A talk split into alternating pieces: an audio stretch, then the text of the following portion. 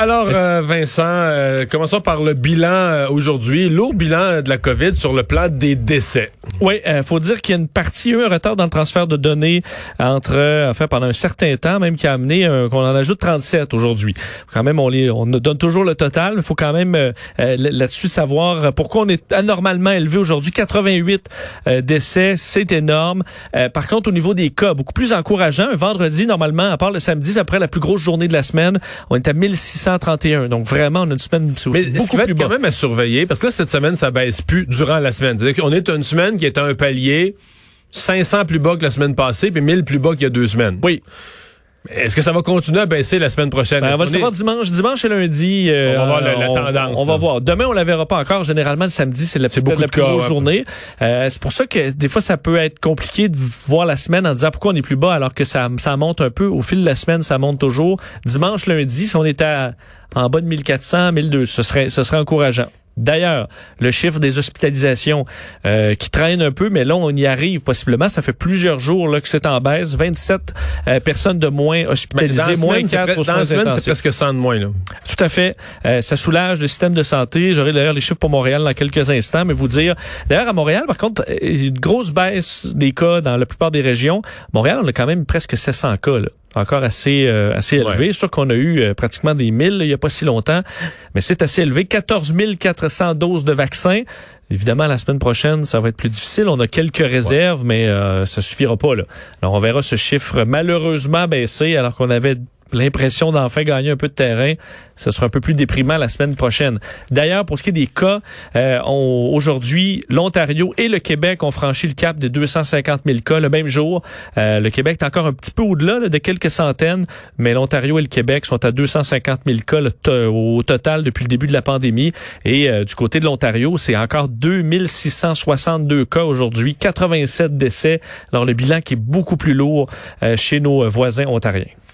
À Montréal, quand même, euh, le bilan fait par la, directrice de la santé publique ce matin, au-delà des points positifs, dans le réseau hospitalier à Montréal, ça demeure tendu. Oui, il y avait un rappel, on le voit quand même, je vous le disais, dans le nombre de cas, c'est quand même, quand encore élevé à Montréal, euh, de sorte que euh, on donne un peu d'air au système de santé, mais il est tellement à bout de souffle que ça fait encore mal. Les hôpitaux sont à pleine capacité encore, selon la docteure Mylène Drouin de la santé publique, disant que c'est presque 700 patients toujours hospitalisés dans les hôpitaux de la métropole 112 aux soins intensifs. On a quand même enlevé une quarantaine de personnes du milieu hospitalier à Montréal euh, dans les derniers jours en raison de cette baisse. Ça fait du bien, c'est encourageant, mais euh, en raison, entre autres, de l'absence d'au moins 1000 personnes dans le personnel de la santé, des gens qui sont en attente de tests, qui ont la COVID carrément euh, ou qui ont dû se retirer à cause de la COVID, ben ça fait mal. Alors c'est pour ça qu'on demande aux Montréalais de faire très attention.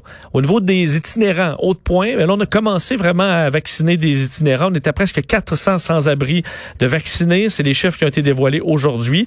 Et euh, dans les éclosions, 400 éclosions rapportées à Montréal. Et on les retrouve où? 179 dans les milieux de travail, 148 dans le réseau de la santé. C'est l'essentiel. Ça fait presque 400, ça.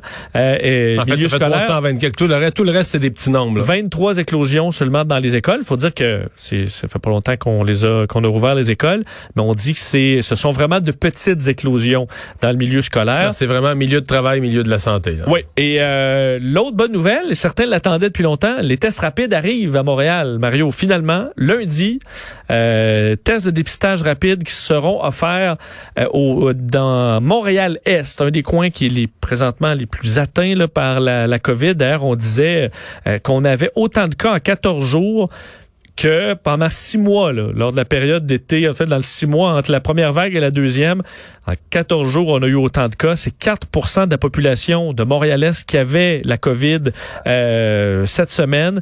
Transmission communautaire, donc, est tellement étendue qu'on va devoir donc faire des tests rapides. Lundi, de 10h à 16h, Centre récréatif Édouard Rivet, on va faire le plus de citoyens possible avec des tests rapides. Il y aura aussi des cliniques pour des tests traditionnels, mais on veut faire le plus de tests possible pour essayer de reprendre le contrôle à cet endroit-là. Euh, docteur Mylène Drouin, pour tout Montréal, disait, on en a encore pour quelques semaines à faire des efforts, peut-être même quelques mois, mais pour les efforts intenses, là, on en a encore pour un petit bout. La nouvelle qui fait, je regardais tantôt, j'ai un tour d'horizon des grands sites de nouvelles du monde, presque partout, c'est euh, la conférence de presse de Boris Johnson qui est la première nouvelle. Je l'ai mentionné tout à l'heure avec Paul Larocque. Vous en avez parlé un peu, mais faut quand même, c'est la mauvaise nouvelle du jour parce que on le disait, les scientifiques en général, mondialement, là. Ouais, lorsqu'il y a un variant d'un virus euh, qui le rend plus contagieux, en général, il devient moins virulent, moins mortel. Ce ne serait peut-être pas le cas euh, avec le variant du Royaume-Uni. Selon Boris Johnson et dit quand même ce sont là des chiffres préliminaires qu'on doit prendre avec beaucoup d'incertitude, mais quand même, selon leurs chiffres, il y aurait peut-être un 30 à 40 euh, de taux de mortalité supplémentaire. Alors, on aurait un variant plus contagieux. Parce que c'est exactement le contraire de ce qu'on avait dit il y a un mois ou il y a trois semaines. Tout à fait. Là, la, mauvaise nouvelle, euh, le chiffre qu'on a donné pour une personne dans la soixantaine, un homme, le risque de mortalité, normalement, c'est 1 avec le, le, virus traditionnel. Et là, ce serait 1.3, 1.4. Donc, euh, c'est pas x10, là, mais c'est plus mortel.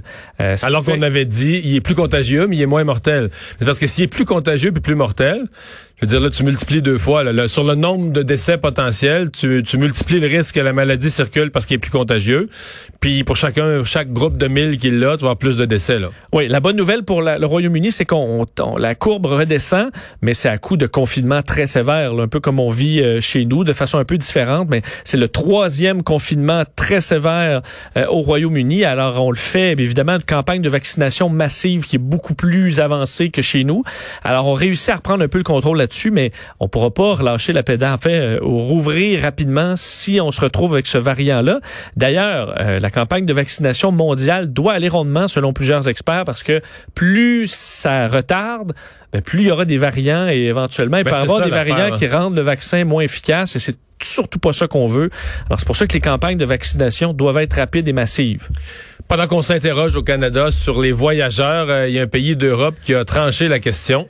Oui, en Belgique, je dire un des pays les plus endeuillés, euh, la Belgique. Il y a beaucoup de morts, première et deuxième vague. 20 000 morts à la fait en, en Belgique. C'est pas un énorme pays. En, dans la première vague, là, au prorata de la population, c'était les pires. Hein? C'était le pays numéro un. Faut dire qu'on on avait vanté le fait qu'eux déclaraient tous les décès là vraiment euh, de façon très assidue. Alors peut-être que d'autres pays seraient trouvés au-delà, mais bon, la Belgique clairement y avait goûté on a peur euh, que, que ça se reproduise. On a mieux géré la deuxième vague. On est quand même à des 2000, 2500 cas euh, par jour en Belgique et euh, on décide aujourd'hui en raison de ça, le variant de d'interdire les voyages non essentiels à l'étranger par les airs, par la mer, par la terre à l'intérieur de, l'Union européenne, qui est considérée quasiment comme un espace ouvert. Oui, c'est pas complètement fermé. Par contre, on dit on va pas euh, vous arrêter. Euh, c'est tout simple. On, pour ce qui est de l'intérieur de l'Europe, là, on décourage fortement. On aura des vérifications qui seront faites. a besoin d'une raison pour rentrer et sortir de la Belgique, mais euh, les gens qui travaillent, par exemple, dans des pays voisins pourront y aller. Alors, il y a plein de raisons qui pourraient, qui peuvent permettre de voyager, mais tu t'en vas pas faire un séjour en France ou dans un pays voisin pour le pur plaisir, ce sera interdit en Belgique parce que on veut euh, surtout éviter que ce variant qui déjà pop un peu partout, là, pardonne-moi l'expression, euh, en Belgique. On veut surtout pas que ça devienne, entre autres, le variant principal et que ça prenne le contrôle sur l'ancien. Alors, c'est pourquoi on est très sévère. Est-ce qu'on aura la même chose au Canada? On risque de le savoir la semaine prochaine. Euh, j'ai bien l'impression que M. Trudeau prépare. Il y a généralement une conférence de presse le mardi. Là. Présentement, il a fait une le mardi, une le vendredi. Je, les, je, le sais par cœur parce que c'est moi qui est présente en direct dans mon émission. Donc mardi, euh, moi je je suis pas mal enclin à penser qu'il va y avoir une annonce là-dessus. Mais il a parlé d'une gamme d'options. Oui. Je sais pas ce que tu vois d'autre comme gamme. J'ai la misère à. Euh, ben, des fois, c'est des fois une gamme d'options. C'est des nuances, c'est une, façon de parler pour dire. Parce que si tu dis j'ai juste une option, mais c'est comme d'annoncer que tu vas le faire. Là. C'est vrai. pour l'instant, pour l'instant, tu as raison de dire on n'en voit pas beaucoup d'autres. Ben, il y aurait toujours l'interdiction euh, complète des voyages. Il y aurait toujours une surveillance accrue, de mettre des équipes vraiment de, pour aller cogner aux portes. Pour aller cogner aux portes, de dire si vous êtes en quarantaine, vous allez. Parce qu'à mon avis, ça aurait pu être ça, avoir des gens, euh, trouver des gens embaucher des firmes de sécurité, puis dire, euh, garde là vous inscrivez, quand, quand vous, vous revenez en votre voyage, vous inscrivez votre adresse, vous remplissez des documents, tout ça, vous engagez à faire une quarantaine, quelqu'un va passer tous les jours, on vous dit pas l'heure. Entre 8 heures le matin, 8 heures le soir. Tout à fait. Ou euh, pas obligé d'être tous les jours nécessairement, Ben, mais dans la tous les jours. tu Une dis- fois, une fois que tu as dit aux gens, tu les as menacés que ce serait tous les jours, même mettons que c'est aux deux jours. Là. Oui. Ça aurait pas pris euh, 50 millions d'employés. T'en fais du porte-à-porte de même. T'en fais dans une journée, tu te promènes en auto, puis tu vas aux adresses, puis, puis aux deux jours, aux trois jours. Mais tu sais qu'il y a une menace réelle, là, que les gens se disent, Hey, on est surveillé, on n'a pas le choix, faut rester à la maison. Oui, une fois que tu es vérifié, ça dit on peut repasser dans, dans une heure. Là. On peut repasser demain, on peut repasser n'importe quand. Puis là, tu as cette crainte-là. Tu faut que je sois chez moi. Tu as tout à fait raison. Ce que ce sera envisagé. Parce que clairement, il y a une grande, grande pression sur M. Trudeau pour réagir vite. Puisqu'on parle de lui, M. Trudeau, qui ce matin a salué euh, une nouvelle ère, l'ère Biden. Oui, et euh, M. Trudeau, ben, en fait, ça, ça se discute un peu partout dans le monde, parce que ce sera le premier appel à un dirigeant euh, bon, d'un autre pays. Mais c'est pas encore fait, là. On parle de fin de fin d'après-midi, je pense. En, en après-midi, on pas de, ça s'est pas fait. C'est peut-être en cours en ce moment même, mais c'est attendu en après-midi. Joe Biden qui va donc s'adresser au premier ministre canadien. Ils ont quelques dossiers à discuter. On sait que M. Trudeau, en point de presse, a rappelé qu'il voulait faire état de ses préoccupations, Mario, sur euh, euh, sur Keystone XL. On s'entend que le ton sera pas euh, va pas mettre son point sur la table, euh, M. Trudeau. Mais euh, Je pense pas qu'il va y avoir de chicane aujourd'hui. là. Mais, mais tu sais que ça, c'est une des complications pour M. Trudeau, l'air de rien. là. C'est que autant tu pouvais dire les relations sont tendues, difficiles avec Donald Trump, le point positif pour Justin Trudeau, c'est que tout ce qui marchait pas, tout ce qu'il obtenait pas, c'est la faute à Trump. ben oui, auprès de l'opinion publique canadienne, Justin Trudeau avait une partie extrêmement facile, là, parce que les journalistes, tout le monde embarquait à dire, ah, Trump, qu'est-ce que tu veux faire? Il a fait ce qu'il peut avec, pauvre lui devant Trump, puis le Trump il a sauvé les meubles au moins. Ben oui. Alors que là, les gens vont s'attendre à des résultats, là. Tu sais, mettons qu'il y a quelque chose qui marche pas. le- Or, les États-Unis demeurent un géant qui, qui plie pas facilement puis qui donnera pas au Canada ce qu'il veut. Et ça va être beaucoup plus difficile de M. Trudeau de dire, ah, avec Biden, ça va donc bien, on l'aime, on s'aime, tout ça. Ouais, mais ton dossier, là, c'est ce qui arrive. Est-ce qu'il avance? Surtout que dans les priorités de Joe Biden, euh, Canada est bien gentil. Oui, oui. il, il s'empêche pas de dormir pour le Canada, là. Et, le, et cet appel-là, c'est aussi une tradition, euh, plus qu'un, écoute, un- une réelle proximité euh, comme on aura rarement vu. Mais M. Trudeau a quand même parlé que, euh, et ça, j'ai vu que ça se retrouvait dans certains articles à, à l'international sur le fait qu'on disait euh, que euh, on, il était plus près de ses valeurs, M. Biden, et des valeurs des Canadiens. Alors qu'il y avait vraiment un lien qui était euh, qui était renouvelé, euh, mais qui pourra y avoir des moments plus difficiles comme avec n'importe quel euh, président. Mais je pense que ce sera un appel dans la courtoisie à surveiller aujourd'hui. puisqu'on parle des États-Unis, euh, ben, euh, dès lundi, mais en fait, hier, on avait fini l'émission en disant Mitch McConnell, là, des républicains au Sénat, avait demandé de, de prendre un petit peu plus de temps, là, de retarder le processus de destitution, peut-être plus tard en février.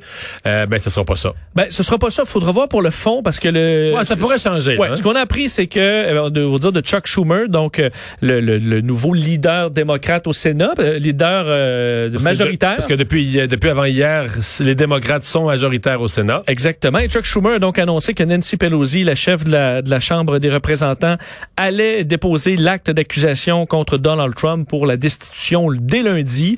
Alors, on perd pas de temps, on va de l'avant. Alors, lundi, ce sera euh, bon, l'ouverture euh, formelle de ce second procès de Donald Trump.